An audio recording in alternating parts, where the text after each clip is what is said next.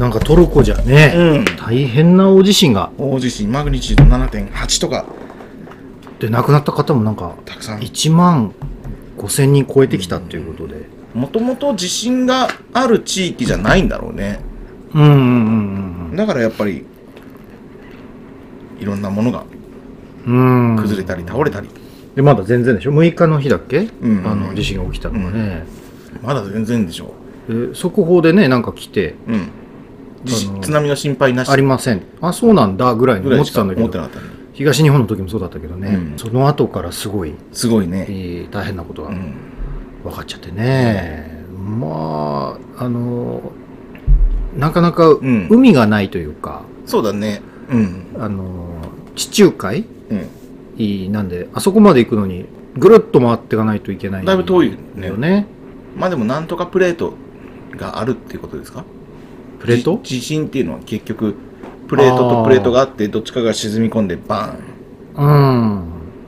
どんなもんなんだろうね。日本なんかちょくちょくあるじゃないですか、うんうんうん。大なり小なりが、いっぱいありますね、うん、ああいうのが果たして向こうでももともとあのか。ねったのかでも地震が多いならあんなにいっぱいは崩れないんじゃない？うん。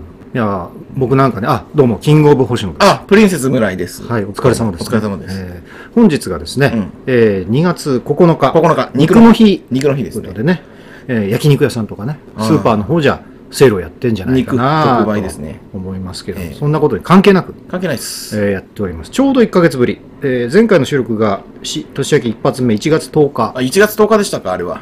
にやっておりますので、えー一ちょうど1ヶ月ヶ月ということでして、えで、えーこの1ヶ月間にね、はいあトルコの方ね本当にね、はい。あの気を強く持って支援できるところをやりたいと、やりたいと思って思います。はい。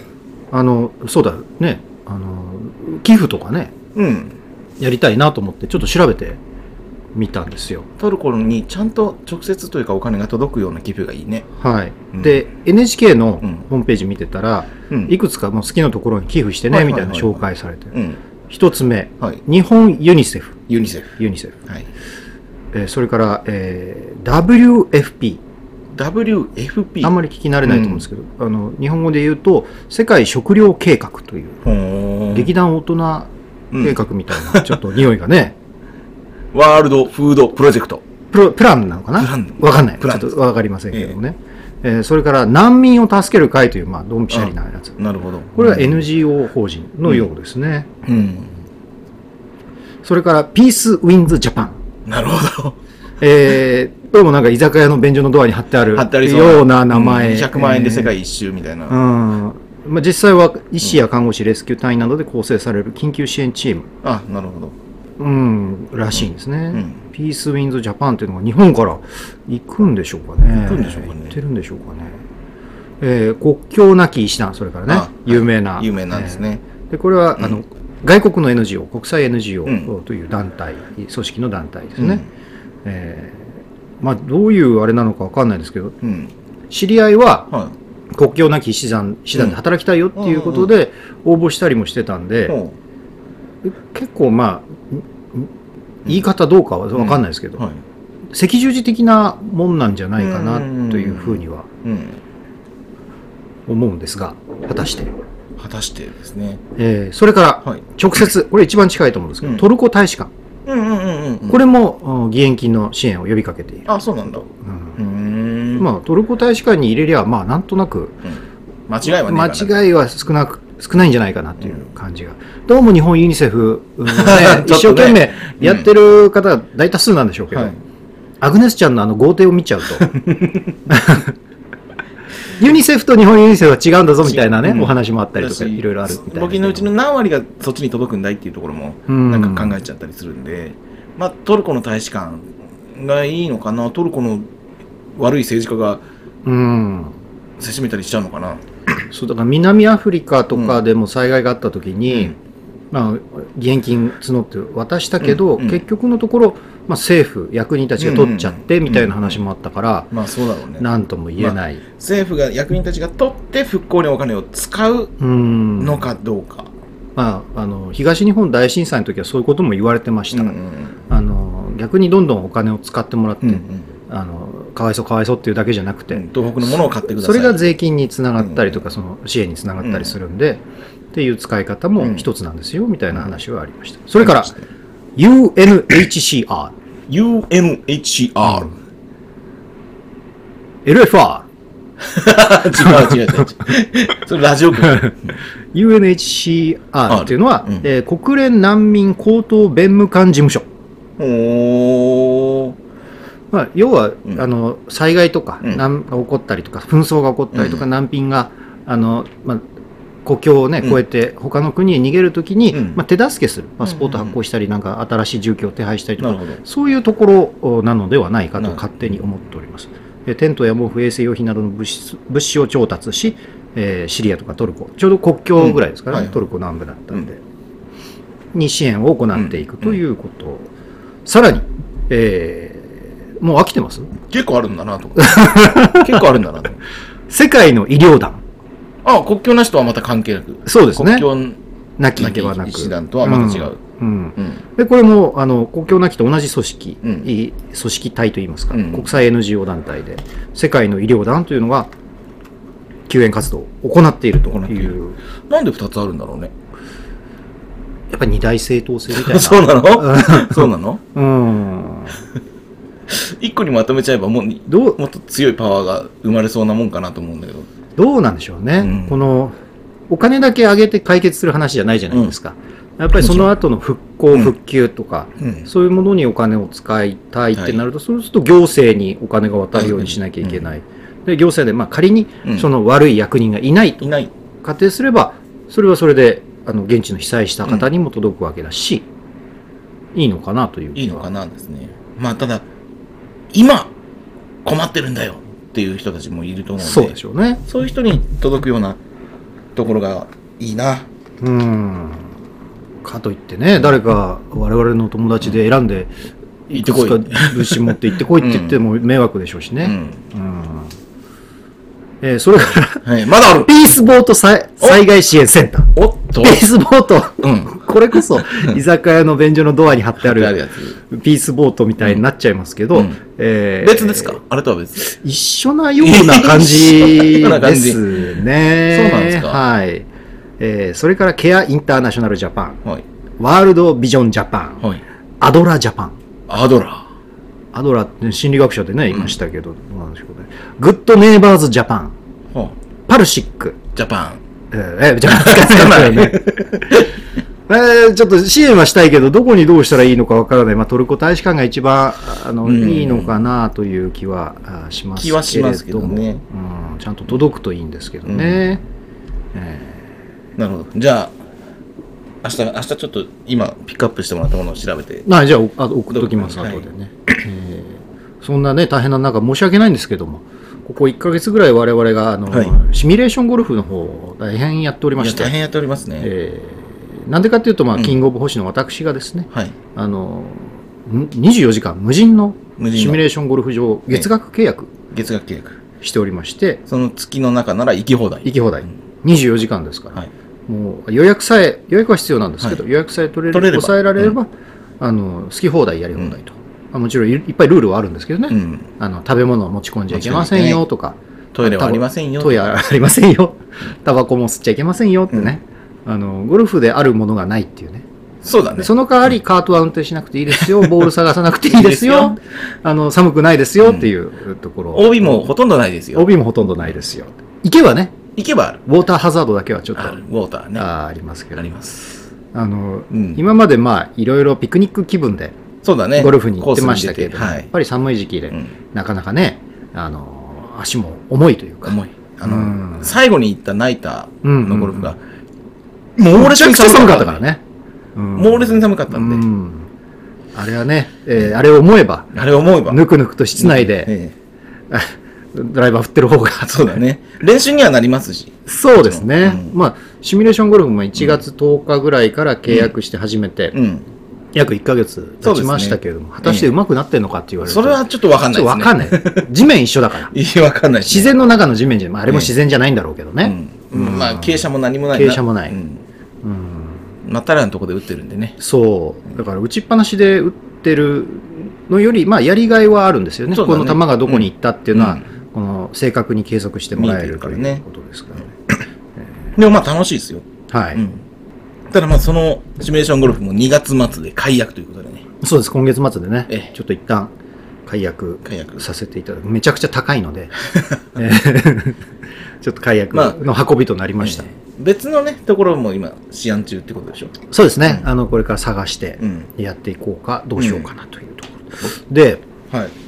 まあ、月に1回、2回じゃなうん。ないですか、ゴルフ行ってたのってあの、シミュレーションやるまでに。うんもう10回とか行ってですよ、シミュレーションに予約してから。うんまあ、元取んなきゃっていうのがまず一つは、うんうんそれをやってたらですね、もともとキングが四十肩じゃないですか。はい。どんどん悪化していく。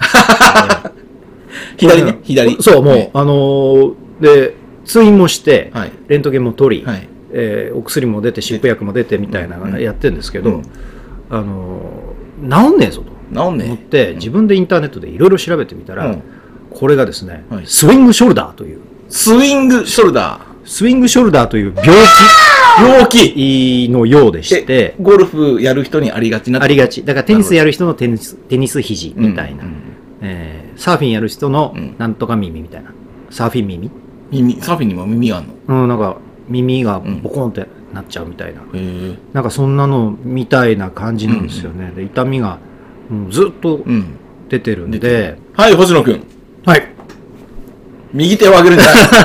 左。はい、星野くん。はいはいはいはいはいはい先生はいはいはいはいはいはいはい答えられます答えられます今度こそ答えられますはいはいはいはい当ててくださいキングモーションですはいはいはいはい左手を上げなさい。左手を。はーいはい。もう。はい当ててください当ててくださいはい、星野くん。はいわかりません そんなに上がんない、左手。あ、あ、そこ。首が、首がついてきちゃう。いたたたたですいたたたたですよね。でこれね、うんあの、まあ、レントゲンに映んないもんなんですよ。四十肩に白、うんあの、レッドショルダー。レッドショルダーはあれか。ボ ボトムズの方のやつ。レッドショルダーキリコの舞台グショルダー。絶対死なない、絶対知ら異ない。能生存体のキリコのやつですけど、うん。レッドショルダーになっちゃって、うん。レッドショルダーに加入したわけじゃないでしょ。そうですね。加入してト結ルコに構いけると思うんですけどね。レッドショルダーにトルコ行ってなきなさいもん。うん。あの、なって、うん。で、こんな理論を思いつきました。はい。えー、実は、実は、もともと痛いんじゃないか。もともと痛くて、うん。気づいちゃった。じゃなくて、えっ、と、小5、小6、うん中1ぐらいで中1ぐらいでうん、声変わりってやるじゃないですか。あで、まあ、第二次成長期。うんまあ、毛深くなったり骨格がしっかりしてきたりと。で、えー二十歳過ぎぐらいからどんどんどんどん衰えていって、毛髪が抜け、歯が抜けというあ。、なるほど。はい。あの体に変化が出てくるじゃないですか。うんそんな中で、ずーっと子供の時から出てた痛み止めが止まったんじゃないか。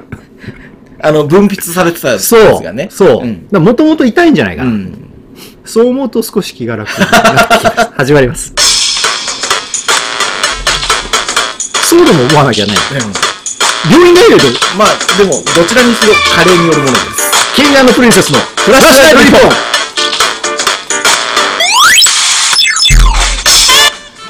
という思うことにして、しそう思いながら日々ごまかし生きております。そうですね。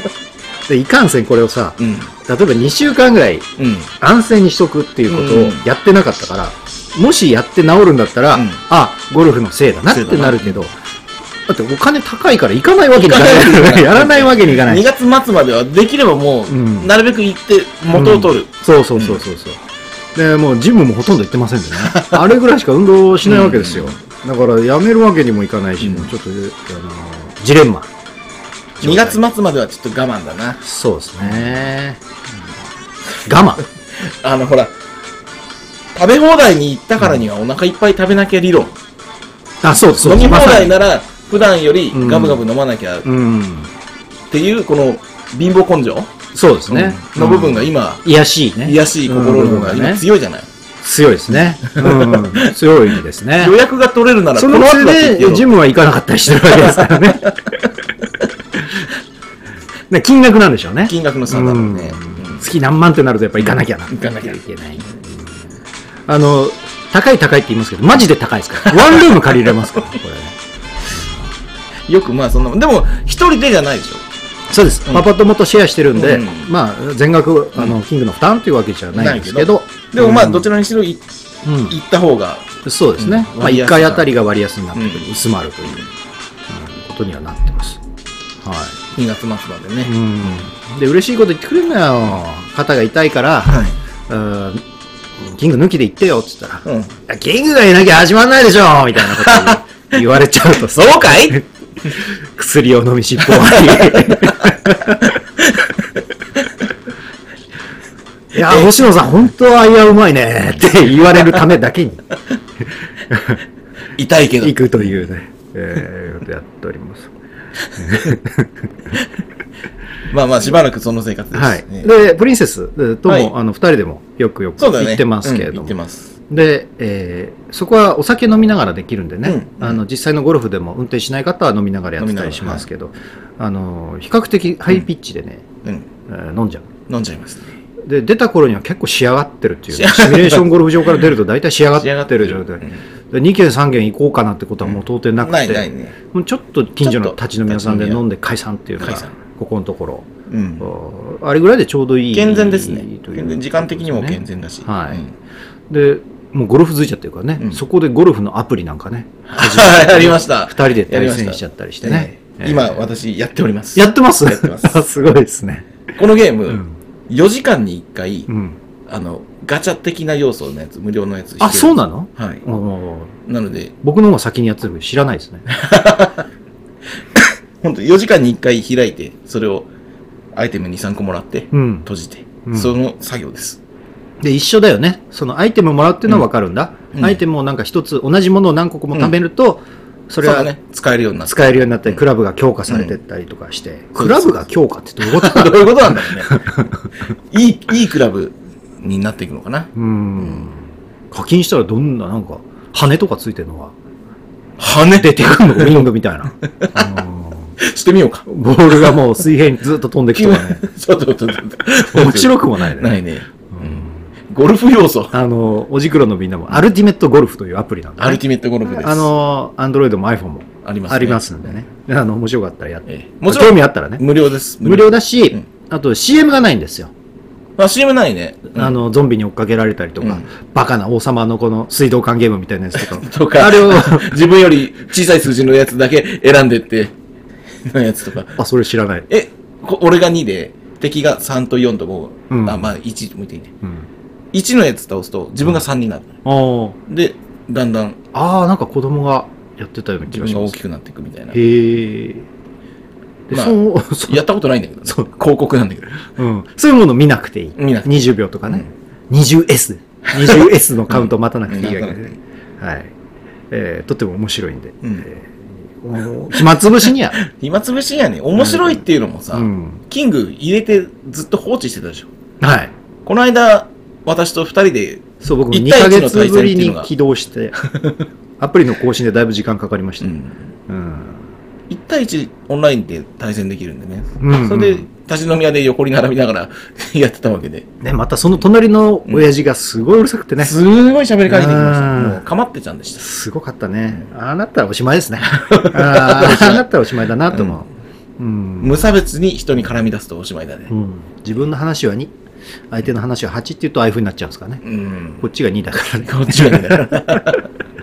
参ったね、あれね。で、そんな立ち飲み屋で、ええあの、まあ、ゴルフの話も、うんあアプリもやりながらですね、村井さんがあサラリーマン金太郎をね、あ、はあのコミックシーモアでい。はい。読んで、読んでるっていう前回話しましたね話ありまし。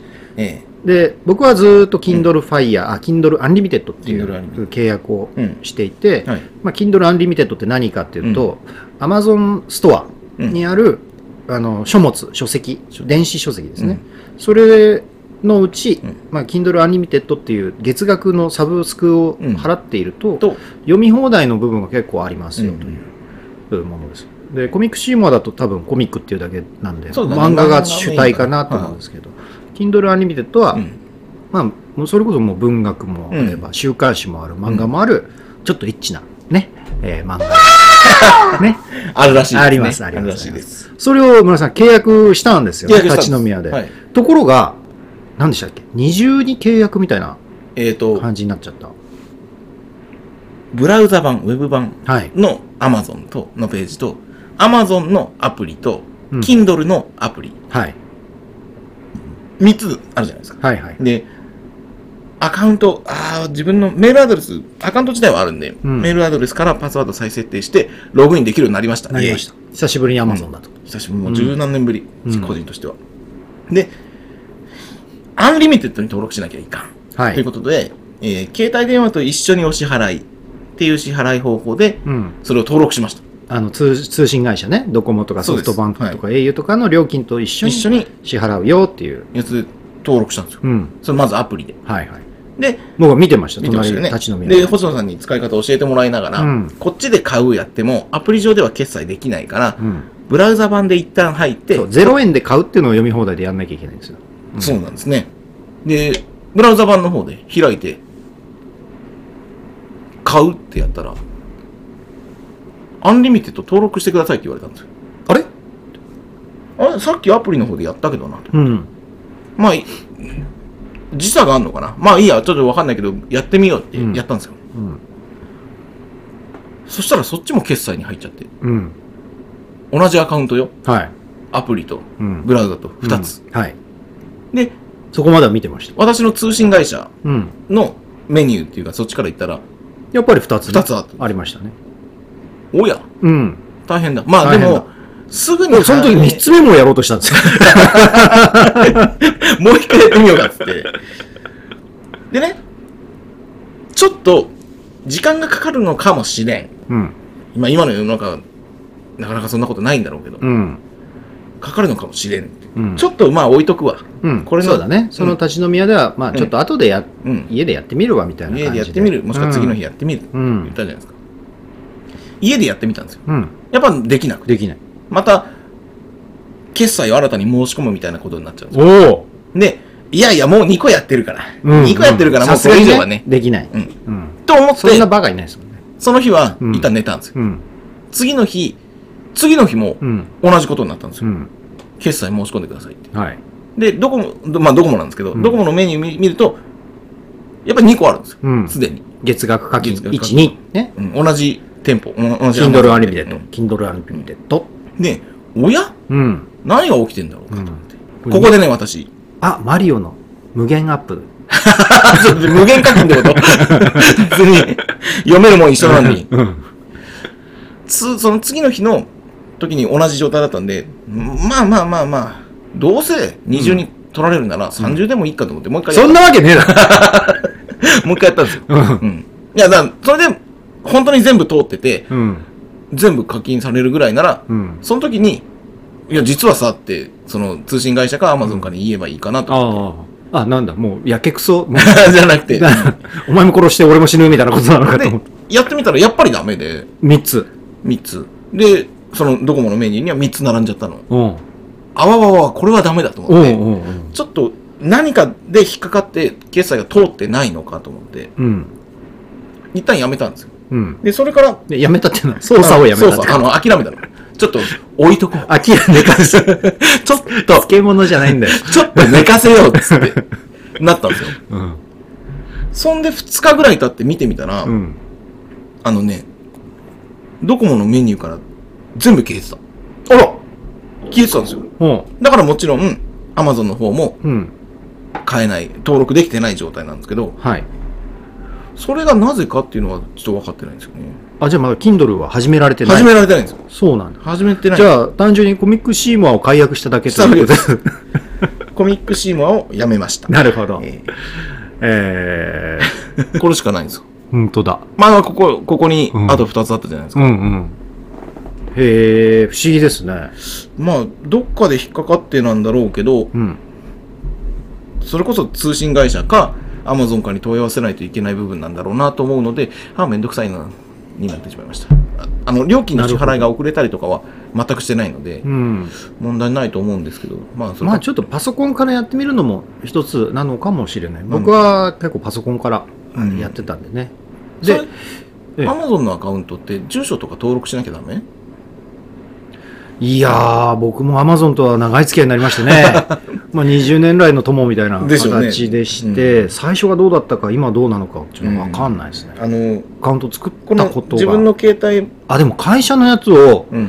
8年、9年ぐらい前に作りましたけど、住所は必要だったと思いますね。クレジットカードが必須。うん。必須というわけじゃないんだろうけど、基本的に物を買って発送してもらうサイトじゃないですか。うんうん。通販サイトだからね。通販サイト。だから、そもそも私もこのアカウントは二十何年前のアカウントなので、その時の情報と違うものになってるのか、それとも情報が古いから新しくしてくださいよで止まってるのかもしれないし、うんちょっともうめんどくせえってなってなっています。あーそうなんだ今、調べないといけない。そこは。そんなですね、ええ。えー、Kindle Unlimited 始めてない村井さんに始めてないです。まだ翔太の寿司も読めてない。そもそもが翔太の寿司始まりだったんですね。はい Kindle Unlimited を契約するっていうのは。うん僕がずっとすごい寿司漫画がある、寿司漫画があると、うん。えー言ってきました。言ってきました。はい。えーえー今まで読んだ寿司漫画、えー翔太の寿司、翔太の寿司。はい。江戸前の旬。あ、枝もあの旬。これがもう本当に二大巨頭。ですよね。ええええ寿司漫画といえば。もう本当に翔太の寿司は、うん。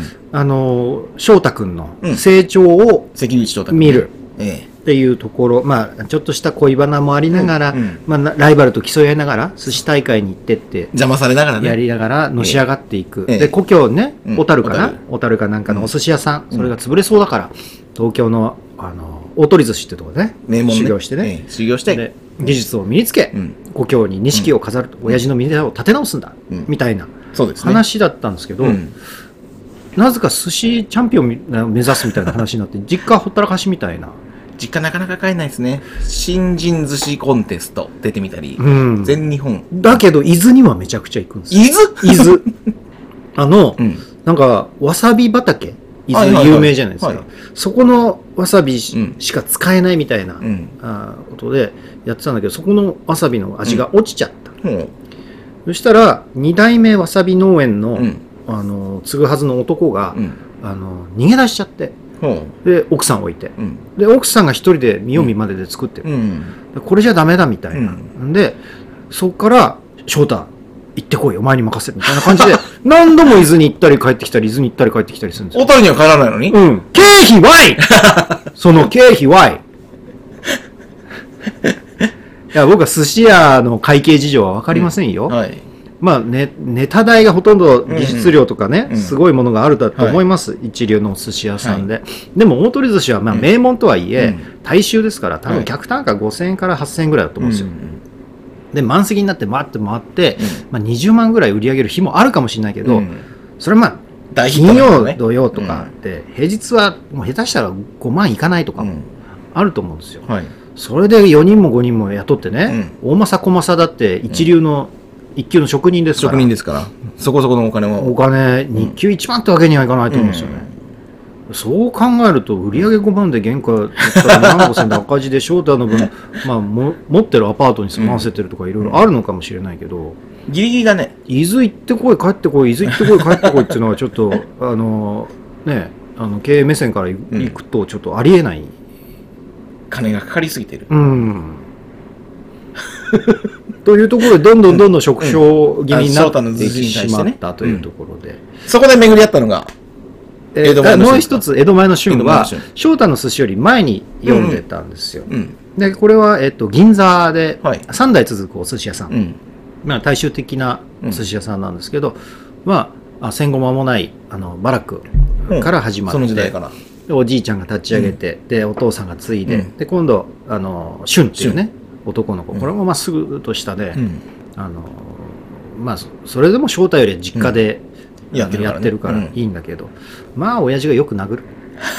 うん旬のことを。俊のこと。うんあと、お母さんがもう、お俊の幼い頃死んじゃってるっていう。そうなんだ。で、もう、こち亀の、うん。毎回のオチみたいな感じで、お父さんが、まあ、俊の成長をね、うん。喜んで、うん。仏壇に手を合わせ、うん。君ーっていうシーンで終わるっていうのは大概。で、もうちゃんちゃんだ。ちゃんちゃんですね。1話完結うん。ですね。でこれがうん。やっぱりそれでも寿司バトルみたいなのがあるし、うんコンテストみたいなのがあるし、あのまあ寿司漫画っつったらまあ、うん。それぐらいしかバリエーションが多分ないなと思ってたところにですよ、ところに、はい。Kindle Unlimited で突然浮上してきたのが、あの音やん。音やん。音やんという。お寿司うん。の漫画で、で音やんはこのうん。前の2つと何が違うかっていうと、はい。まずあの関西人であると。はい。へ江戸前の仕事を完璧にこなせるんだけど、主人公は関西人。関西人。でリーゼント。リーゼント。うん。おう。でパチンコ競馬大好き。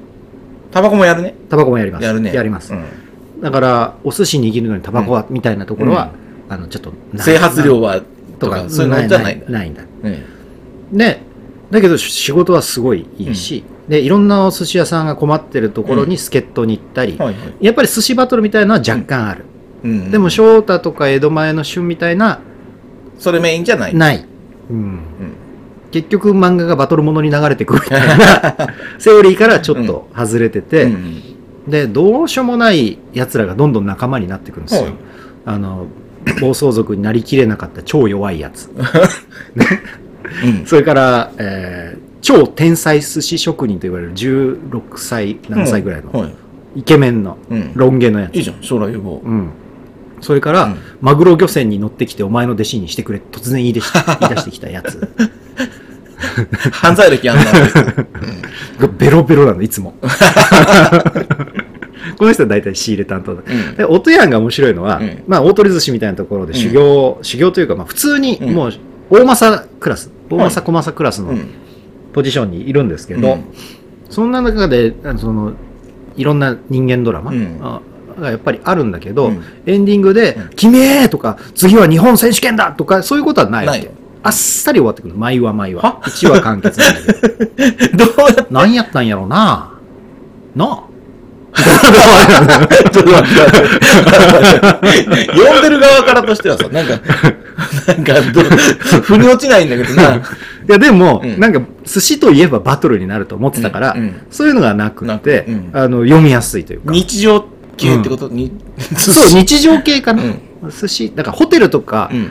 あのオールウェイズ三丁目の夕日とか、うん。ああいう方がだからちょっと近いような。それ出て、うん。あのストーリーをちゃんとあるって人情味。独立するんですよ。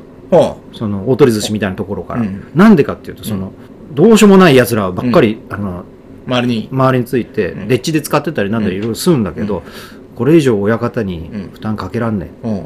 つってマグロ専門店のうん。もう何ヶ月かで取り壊しになるビル、うん。タダで貸してくれるっていうからそこをみんなでうん。改装して、で2階で4人で寝泊まりしながらなるほど。やるんだけどどこ大繁盛、おお、うん。もう何ヶ月かしかできないのに。そう。でまたそれでなきゃいけないんだけどね、まあそれはぜひ面白いんで読んでいただきたいなと思っていた。はい。先月までは。音やんね。はい。うん。とんでもない寿司マンが現れた。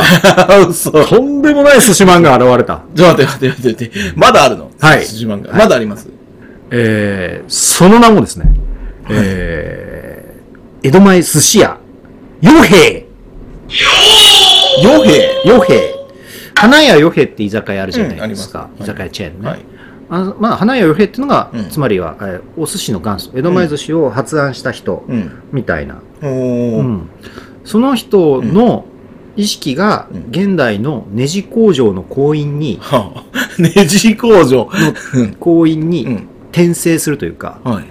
意識は2人分あるんですけど、ネジ工場のやつと花屋与兵とうん。両方あるんですけど、なんか寿司屋仕事早く終わったから、うん。そこのネジ工場の社長がうん。「おい寿司でもつまみに行くかい?」みたいな感じで「おーあいい社長じゃないいただきます」うん。みたいな。お寿司はもともと好き、の。うんうん。でも握ったことなんかない、ない。そしたら「この俺は仕事してねえな」って突然江戸弁で喋り出して。おー。え、俺乗り移ったった乗り移って。る切り替わっちゃった？うん。うん。「俺は一体何を喋っているんだ」みたいなことになって、うん。だから花屋与兵が乗り移るわけよ、はい。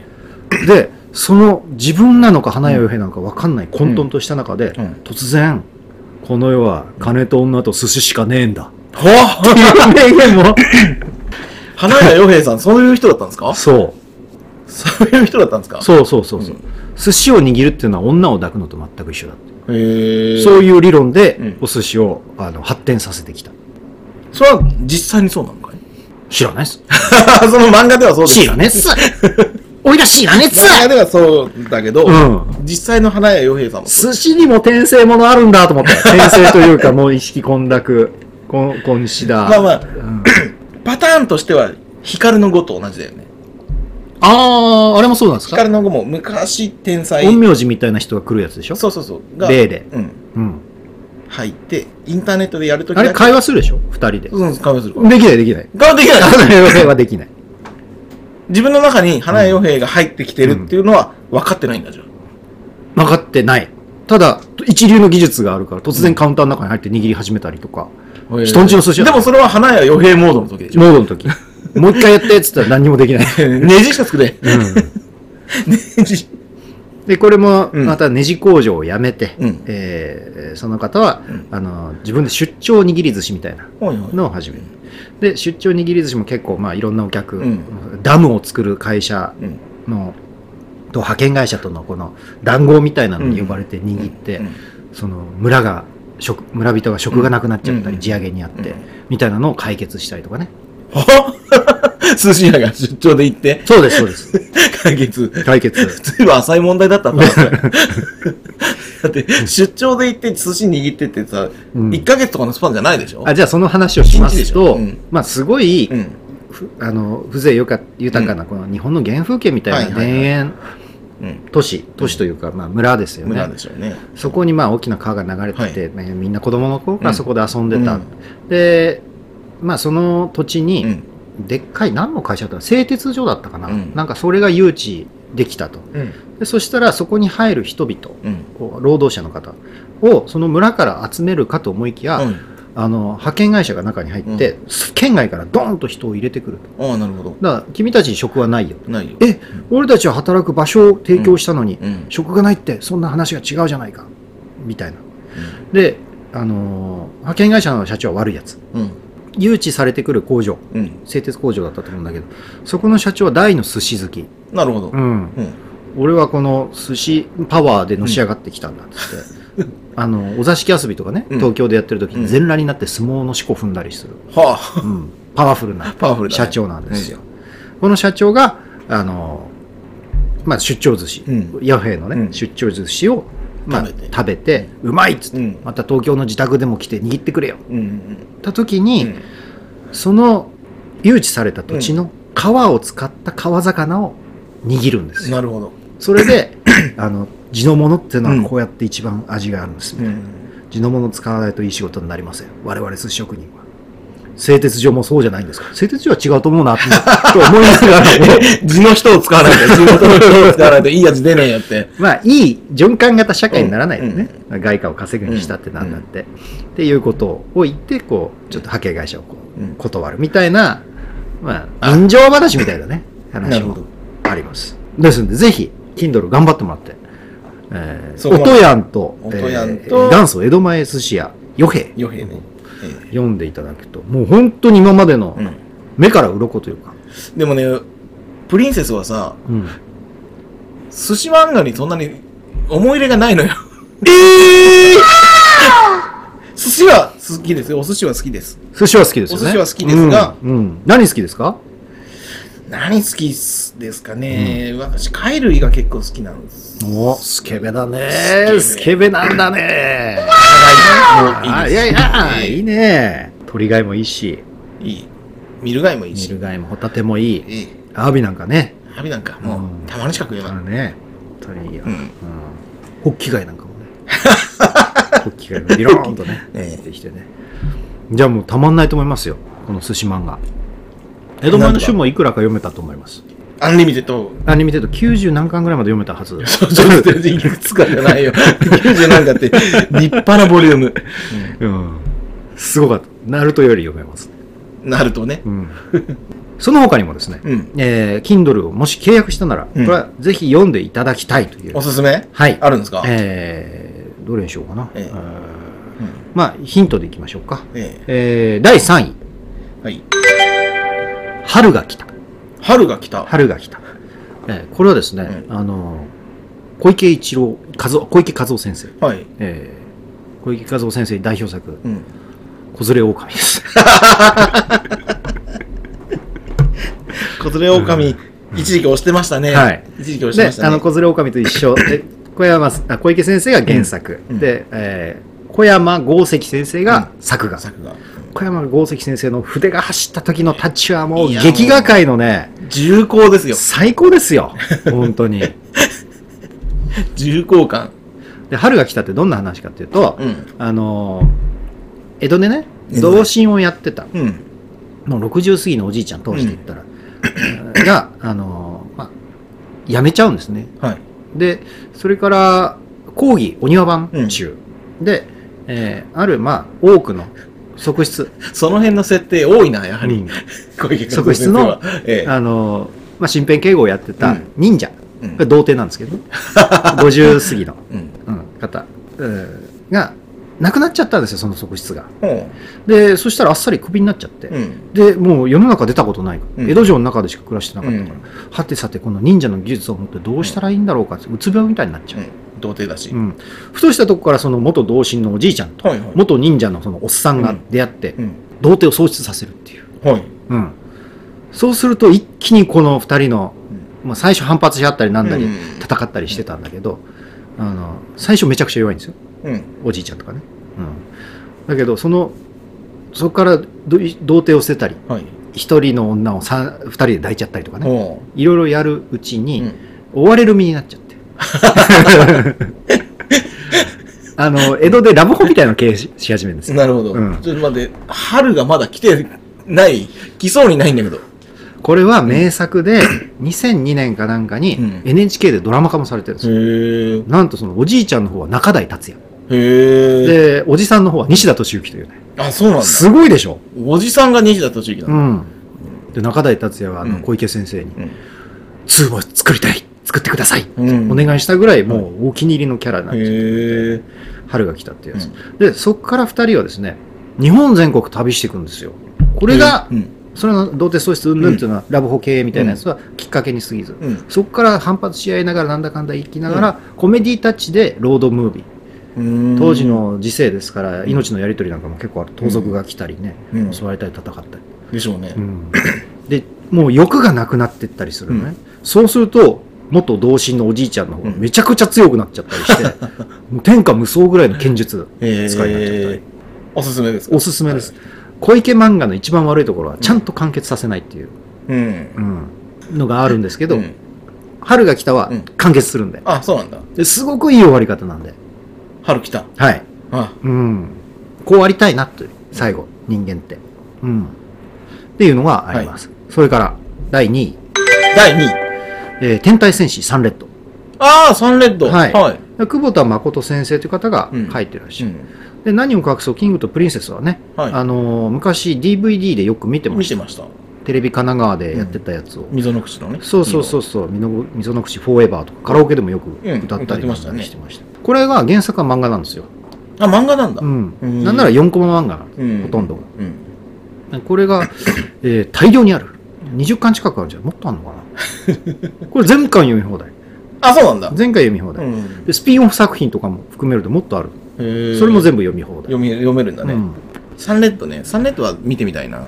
あの、まあ、これこれ原作でもこうなんだみたいなのうん発見もあるし、うん。なんて言うんだろう、ヒーローもの特有のこのダラダラとこの続いていくような、うんナルトみたいな話ではないので、で、で、うんぜひ、あの、寝ながら、うんあの寝る前にちょっと読んでも変な夢を見に。見ない。うんみんないいやつなんだ。悪いやつ出てこないのが、悪者もね、うん、いい人たち。いい人たち。バンプ将軍もね、すごくいいキャラなんでね。あー懐かしいですねえーうん声優さんがあれですよね、ルネッサンスのああ、山田るい。山田るい53世。うんうん樋口君も戦闘員1、2を声優やってますから、やってあの面白いんで、うん読んでいただきたい。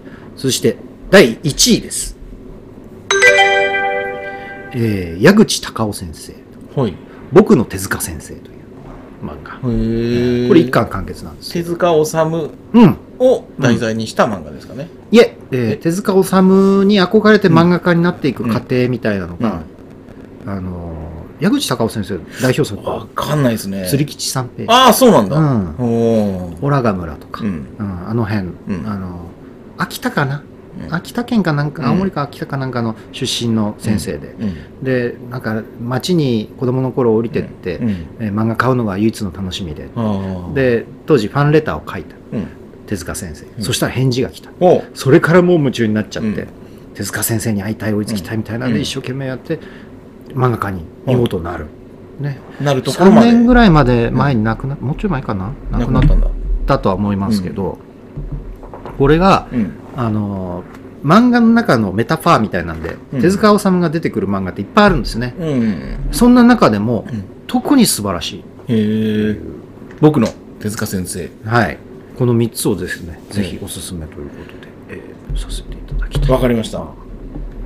今週中にはアンリビジット問題をちょっと解決しておきますんで、うん、グロとかアクションとかもありますよ、うん。いっぱいあるけど、うん。あのもうこういうのがいい、そういうのがいい、うんうんうん、やっぱちょっと古めの漫画に行きがちよね。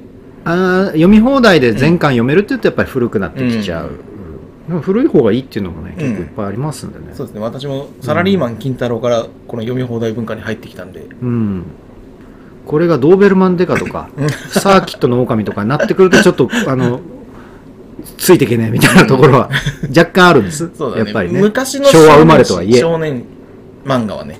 じゃあニュースでも読んでいきますかね。はい。はい。えー、明日10日から明後日11日にかけて関東甲信で大雪の恐れがあります。また来るんか。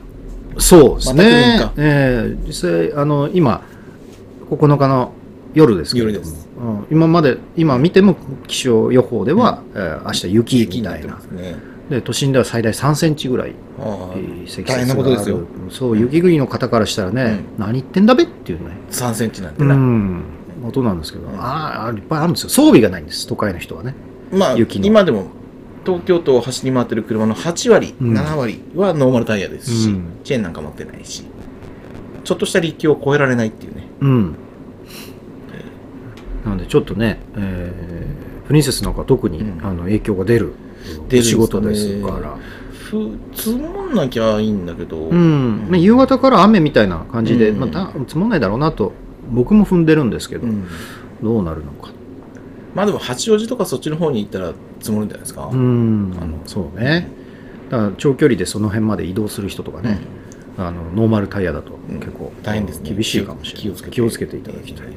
えー雪の日の思い出なんかありますでしょうか？雪の日はもう雪かきの思い出しかないね雪かきの思い出がある。雪かき。その何年か前東京もうん3センチ5センチ積もる。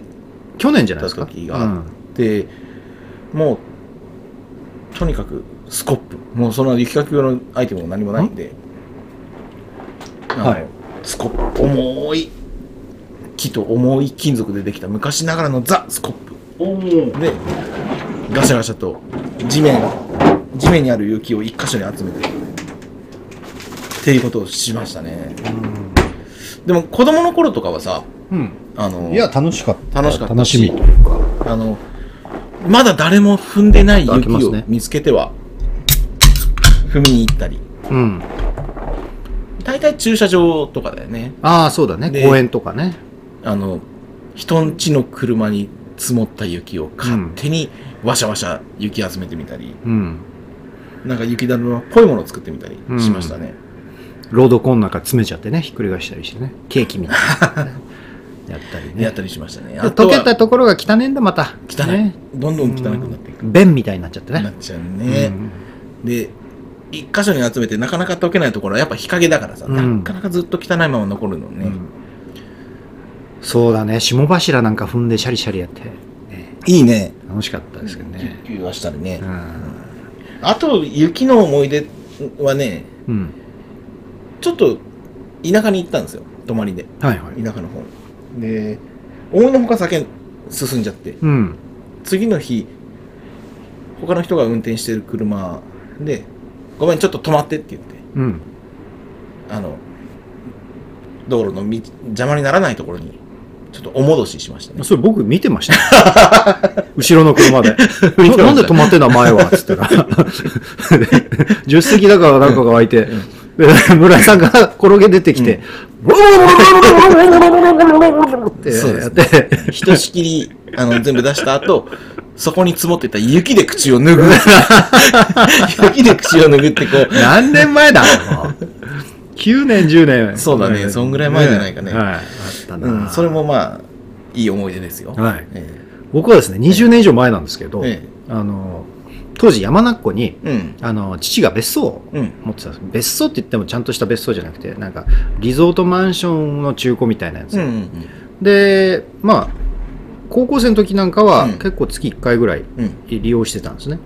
で、大学生になって、まあ、うん父もちょっと別の、あの、アクティビティみたいなのやってたんで、はい利用するのは僕ぐらい。うん。で、免許もありましたんで、うん大学の友達と行って、車でね。うん。で、山中湖なんで、スキー場は近い。うん。富士山は近い。んえーで、まあ、湖で遊ぶこともできるし、行ったんですよ。うん。で、その時に、うんえー車も当然なかったんで、あの、ん友達がはいボロッボロのシビック、はい。うん乗ってて、うんで、カセット入れるところから MD を聞く機械みたいな。ああ。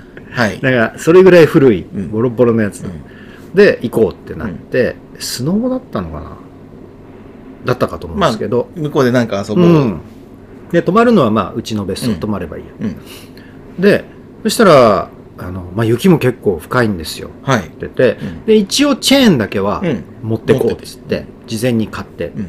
持ってった、うんトランクに積んでね。で、着いた、まあ、マンションの、うん。別荘のマンションのあの駐車場で、はいもうチェーンはめないでドリフト祭り。滑る滑る。滑るシビックなんか死んじゃう、う死んじゃう、死んじゃう、死んじゃうって。絶対ね、今やっちゃいけないと思いますけど、まあ当時はそういうのも許されて、敷地内でう、ん。あんまり車は止まってなかった。止まってなかったあ、じゃあまあ、うん。うん。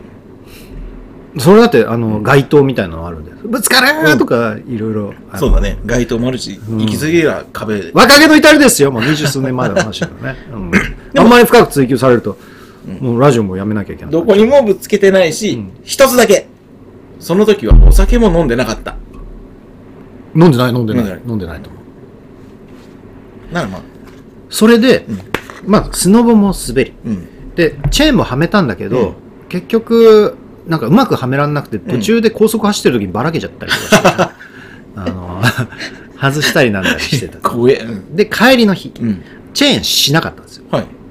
で、えー、山中湖小山線っていうね、うんちょっとあの、山中から246に抜ける裏道みたいなのがあって、うんあのふ富士スピードウェイの脇を抜けてくるうんうんうん山道なんですけど、はい。まあ、順調に行ったんですよ、はいそんなに雪もなくって、うんで行ってたらうん。突然全てが停止したんですねすべてが停止？ガス欠 マジで？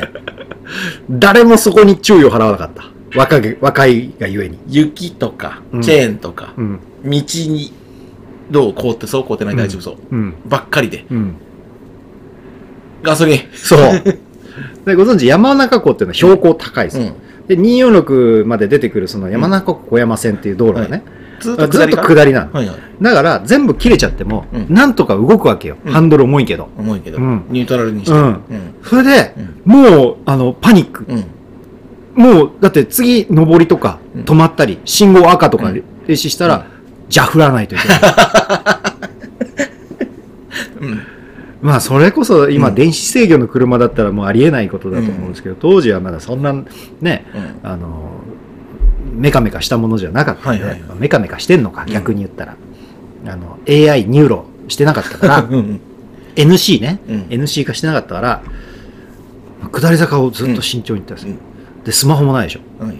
だから次のガソリンスタンドがどこにあるかもわかんない。とにかく暗い道をずーっとライトだけはつくから、うん。あのバッテリーが下っていくで運よく前からも後ろからも来なかったから、うん。うん。俺たちこのままどうなっちまうんだろう三人男3人で そしたら、うん。ちょうど信号があって、うん。山中湖小山線の246に合体してこ左折して、うん厚木の方に戻る戻るぞって言うと、ところの脇にうんガソリンスタンド、電気があったんですよ。もうそーの時の嬉しさたるやね。もう、やったぞー もう何？岩盤崩れて浮き埋めになった。掘り、掘って、なんか光が見えたみたいな。瞬間。そうだね。うん。帰れる！帰れる！生きて帰れる！もうもうそこ、そっからもうみんなうん。IQ めちゃくちゃ上がって、ここで、うん。ここでダメだぞ、うん。ここでちゃんとこの休校のところまでい 行かないと。行って止めないとダメだぞ。んゆっくりゆっくりゆっくりゆっくりゆっくりゆっくりゆっくり。押しすぎだブレーキ踏みすぎだみたいな。やりながら。ギリでギリ間に合ったんですねはい間に合いまあボロボロのシビックだろうがうん。当時いい車だろうがはい。同じ状況ですガス欠なんだらだバカに車は乗せちゃいけないの。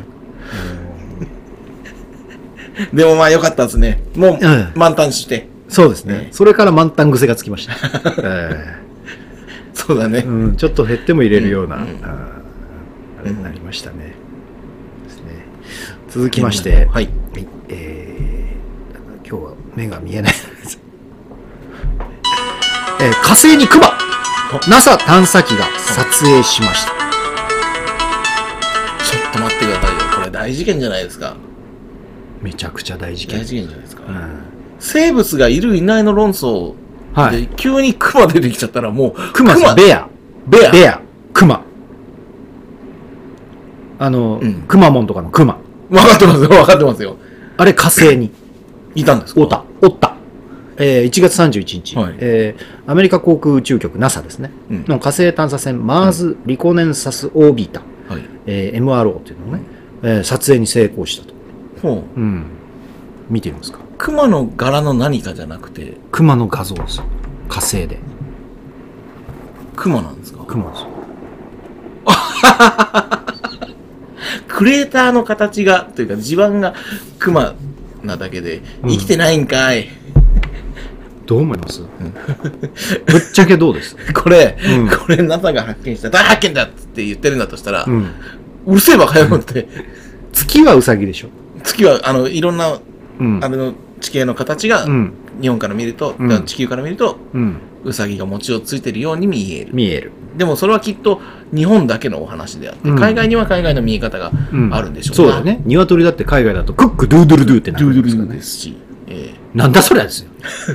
どんな耳してんだお前らー。ウサギが餅をついてる、その餅をつくというものが、例えば海外アメリカとかヨーロッパにはないうん。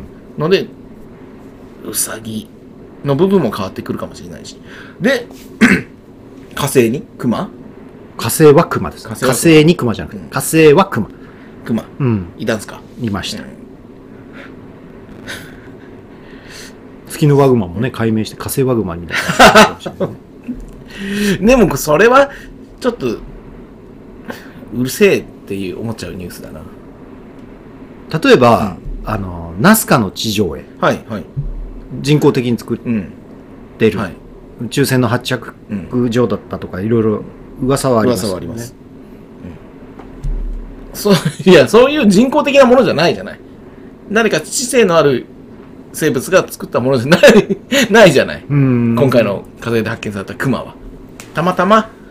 おーえっと、うん。観光地行って、はい。ちょっと落書きみたいな、うん。うん。うん。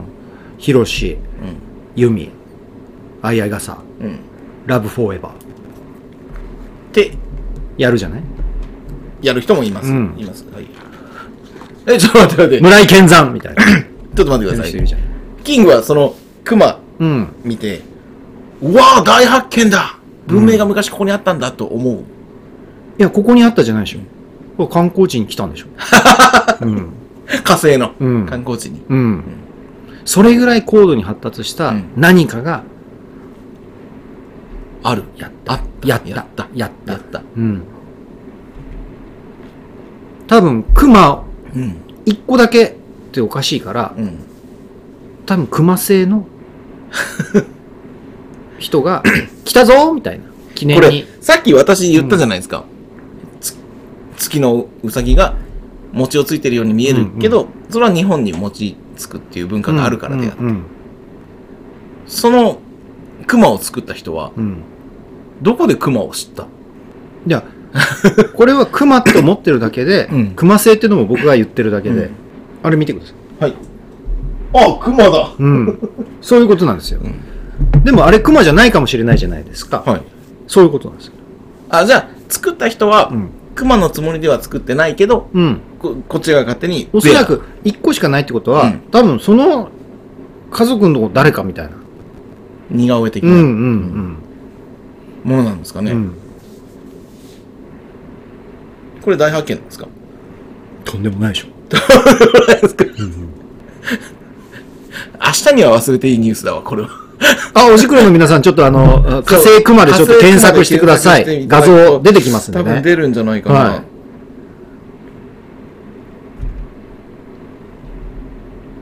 ああ。出てきますね。完全にそうでしょ。ええ火星に熊さん。じゃあこれ他、何？ボノボノっていう可能性もあります。だから、どちらかというと、耳がないんで、ボノボノみたいな可能性もあります。熊の顔に見える地形が見つかった。うん。こんな。短いっすよ私今ね、産経新聞のね、はい。サイトを開いてるんですけど、あスマホで開いて、ーうん。1、2、3、4、5、6、8行で終わってます。シークレットなんですね。シーシークレットインフォメーションなんです8行出せるのここまで。しかも、8行のうち3行は、見た人の反応。とても可愛いと、早速ファンを獲得しているみたいな文章です。これは、えー、まあ、見てもらうのが一番早いと思うんですけど、プリンセスは、あどうでもいい。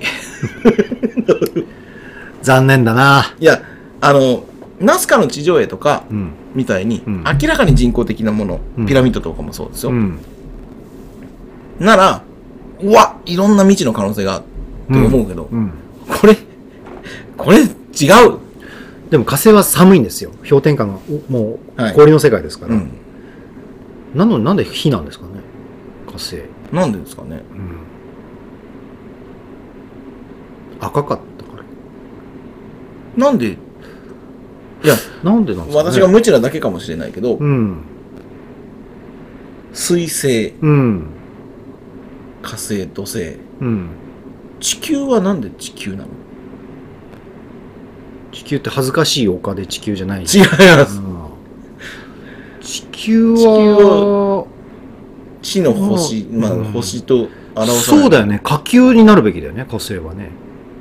まあ、まあまあ、その地球理論で言ったら。理論で言うと。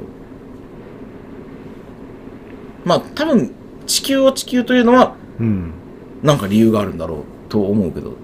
まあ、ど中国の読み方なんでしょ？要は地球ってのは。あ、そうなの？だって、アースでしょ？あミュージックエコロジー。あそうかそうかそうかんミュージックエコロジー？それはなんか、散髪屋、散髪屋。ううんん。あの、フランチャイズででかくなる散髪屋だわ。なんか800万ぐらい貯めるって、やっとオーナーになれると。推薦されてね。何店舗かの店長から推薦される。こう高い壁を。しかもうん800万自分で貯めるんでしょ、うん。大変大変。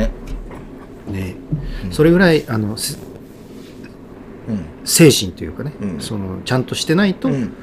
アースの名前は差し上げられません。看板下ろさないよと。うんフランチャイズ加盟させられません。ということ。火星の熊の話から、アースの話になって。まあ、続報が待たれる。待たれます待たれる続報が出ることはないと思います。でもなんかさ、天狗岩とかさ、うん。なんか後からこっちがつけて、たまたまゴジラ岩とかさ、うん。そういう造形の自然の造形にこう、似たようなものをつけてしまうっていうのはあるじゃないですか。まあ、あるんでしょうね。うんで？あるんでしょうね。今自分で言ったら 自然の造形。と先を考えずに喋っちゃってます。自然の造形。先を考えずに喋っちゃってます。ね次行くな。はいえークリスマスにガン宣告誤送信で大パニック。ガン宣告？ガン宣告。ガン宣告のメールをご送信しましたよ。えーこれはですね、ええーイギリスのはい診療所がですね、はい患者にクリスマスメッセージを送ろうとしたところ、ちょっと待って。ちょっと待って。だとすると、結構な人数に、いや、だって、そんなクリニックから来なくていいもん、クリスマスのメッセージなんて。ねクーポンでもつけんのか、それで。でも、送ろうとしたところ、だから、肺がんを宣告するメールを誤って、一斉送信して、患者全員に、謝罪する騒ぎがありましたという。去年の12月30日に、それは大変な騒ぎですよ。のニュースですね。大えー大騒動があったのは、うんえー中部サウスヨークシャー州、はいうんドンスカッター、ドンスカッターという近郊にあるうんアスカーン診療所、はい。アスカーン先生がやってるところなんですかね。はい。で複数の会社あ患者のスマホに、えー外科医からのメッセージ。うん。外科の病院だ。外科医からのメッセージで、内科医ならまだしも。うんそれじゃもう間違いないやつ。内科はまあこれ影になってるからちょっとね、あの、政権でちょっと開いてみましょうみたいなのあるかもしれないけど、外科医から来ちゃったらもう間違いない。えー患者に、患者に対してですね、はい。末期患者用の申請書を提出してくださいという ものとうん。診断名、肺がん転移を伴う進行性とメッセージが送信された。ス。テージ4、ステージ4、転移しちゃって。しかもクリスマスでしょ？クリスマス。テンション下がこんるわ。なプレゼント。をテンション下がる。でもう、クリニック、ん。20分後に、やっべー そりゃそうよ。そりゃそうよ。全然逆になっちゃってんじゃんメリークリスマスって送ろうと思ったのに、肺がんです。前はもうすぐ死ぬぞ死ぬみたいなのを送っちゃったぞって。そりゃ大変だ。先ほどお送りしたうんテキストメッセージについて深くお詫び申し上げます。正しくは、メリークリスマス、ハッピーニューイヤーでした。と謝罪し、大変な間違いです。よ。とんだ抜け作がいたもんだ。いたもんだ。本当。でもさ、東日本大震災で福島第一原発の。時、静岡かなんかのうん。テレビ局が、うん。美味しいお米セシウムさんみたいなのさ、うんうん字幕で、うんああのリハで入れてたやつ、うんうんあれが本放送でも出ちゃってみたいな、なんかそんな感じもしない？だって、うん。そんなことなくない？ないないないないない。ないない。肺がんお前は肺がん、うん。もうすぐ死ぬぜみたいなやつをさ、そもそも、うん。そのクリニックで、うん。その文面、肺がんの、うん。ぬんの文面を送るケースなんて、うん。ほぼほぼなかろう。ん。あれなんかな？緑の窓口みたいにバンバンバンバンバンバンってこのタッチパネルでやって バーンって見ないでやってたのかう。あれすごいよなね。すげえ速さだな。だんだんだん、画面が切り替わるや否や、ボン。であのあれよく見てると緑の窓口の、うん。あのい手休めない。押さないときはここ叩いてる画面の縁。あ、そうなの？もうリズムなんだ。タンタンタンタンタンタンタンって、うん。あれすごいよ。で昔はあれボタンだったんですよ。はいはいはい。覚えてます？うん。うん、ボタンも早かったしね。あれすごい。であの観察、うん。観察っていうの、うん。切符切り込みを入れるっていうのあったんです昔、あの若いおじくろは分かんないと思いますけど、切符っていうのがあったんですよ電車。昔電車に乗るのにね。ありましたね。あ電車って言わなかった。列車って言ってた。電車は電車だよバカ野郎。JR と言わ言わなかったかもしれないけどね。ああったね国鉄って言ってました国鉄時代ですね。うん、まあ、切符、駅によってね、形の違う切り込みを入れてもらああっそうだて、そうだ確かにこの駅から乗ったって。さあ近所の立ち飲み屋もそういうのが大好きだから、うん。切符の切り込みだなんだってね。うん。この間も商品券の話、デパートのね。ずっとしてましたね。ね。うん。それはいいんですけど。えーえーなんとですね、うんその、お前は肺がんだ、うんもうすぐ死ぬぞ。間違いメール。えーその人数はまあ明らかになってないんですけど、うんご送信した人数は。はい。まあ一人だけってことはありえないんですよ。うんだってメリークリスマスって、いや、たたわいもないものを送ってるわけですから、うん多分全員に送ってるんですね、患者。登録してあるアドレスにとりあえず送っとく。うん。折しも、はい。その診療所の患者の一人、うん。不動産開発開発業者を、はい。開発業を営むクリス・リードさん57歳は、はい。折しも、折しも。肺がんの検査結果を待っていると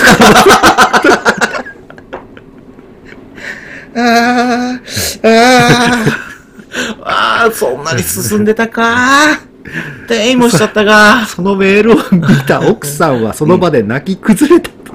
そりゃそうですよ。で、リードさんはすぐ診療所に電話をかけた。うん。え、僕はもう死ぬんですか、うん。あただいま、感染、回線が混み合っているため、つながりません。それで車をぶっ飛ばして診療所に駆けつけたら、うんあリードさんすいません、陰性です。と 陰性です。告げられた。まあ、うんこれが、はあ、クリスマスプレゼントうんだったのかもしれませんけど。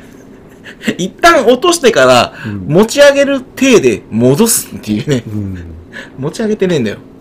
クリスマスプレゼント。あの、まあ、村井さんも何度か飲んだことある、はいあの、僕の同級生で、んあの、外科医がはいはいはいはい。いるじゃないですか。いますね。で、まあ、がん専門みたいな感じでやってるんで、で、あの人は、なんか余計なところまで取っても、絶対に再発転移させないみたいなうんうん主義でやってるはい。方なんですよ。で僕はうん。結構昔に、うん。なんかデータで、うん。日本人でがん宣告すると、うん20%の人が、ガーンっていう、っていう、古典ギャグね。うん。うんはい。これって本当なの？って聞いたの。うん。今までいっぱい切った貼ってやったけどん、一、人もいねえよっていう。あ多分、本人は、ガーンっていう余裕ないわ。周りは、うん。ガーンって。うん。いや、わかんないよ。僕は、あの、まあ、いろいろ、うんまあ、あったん体ですから、あれですけど、でももうそこまでさ、うん精密検査みたいになったら、覚悟はしといた方がいいと思いますよ。今更ガーン。先輩面するわけじゃないけど。うん。ガンの一つぐらい言えてこそ、家族もさ、安心するじゃないよ。本人が泣いちゃダメよ。本人が泣いちゃダメ。うん。うん。だって寿命だもん、それは。うんシステムなんだから、うん人間の体の。別にね、生き残ったからって、そいつが何かた、ね、いいことやるってわけでもないしね。ね。ぜ税金使って長生き謹したところで話を。するとう、ん。まさに俺のプリンセスの親父はガンだったんですよ。うん。で、本人より先に聞いてたんだけど、うん本人より先に聞いてたもんだから、うんじゃあ本人に、その、病態というか、うん。説明しますね。うんで、家族でみんなで行きましょうって言った時に、もう知ってるからさ、こっちは。先生がそう言った時に、俺は心の中でずっとガーンって、どうなって言ったよ。不謹慎な話だけど自分の親だからいいか。って思ったよ。絶対に言葉には出さなかったけど。うん。僕の母もですね、まあ、とあるあの虎ノ門の方の、はい。まあ、結構有名な病院で、うんあのーまあ、子宮筋腫みたいな、うん子宮がんみたいな、うん。あー手術を受けたんですね、はい。病名もっと複雑だったんですけど、うん。とにかく子宮を摘出しますよと、うんまあ、我が心のふるさと心じゃねえか、じ体。物質的ふるさと、そうだってな。すべての。うん。え摘出する。ああそうですか。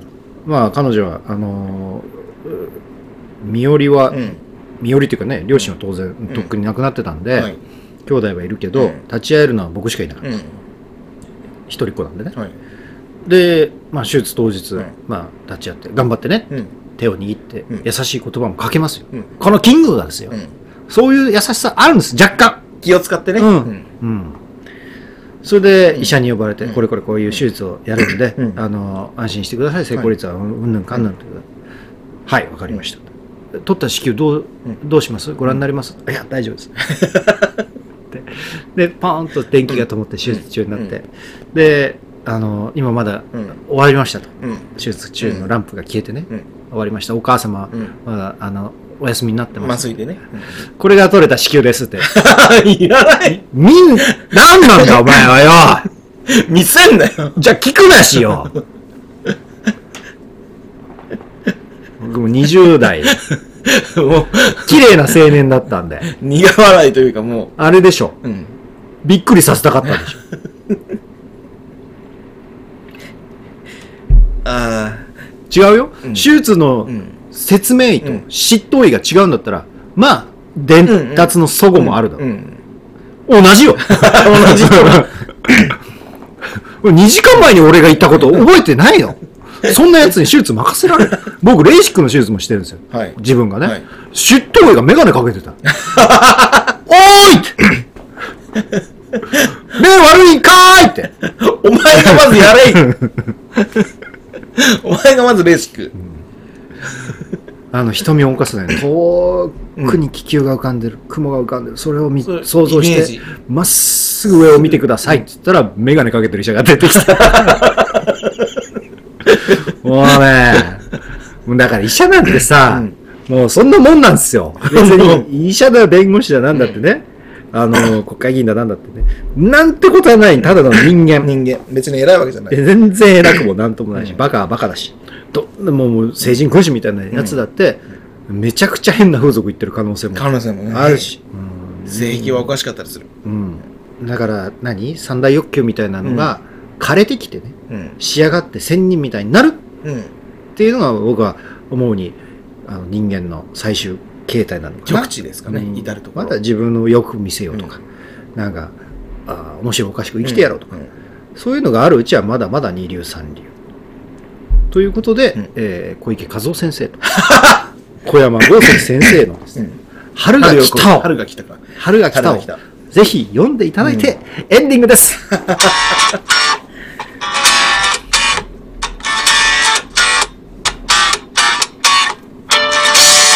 い、えー、本日60分ぶち抜きでですね。はい、あのーやりました。まあ、みんなもね、あ Amazon Unlimited のうん。方、Amazon Unlimited、Kindle Unlimited? Kindle Unlimited。はい。えー、春が来たと。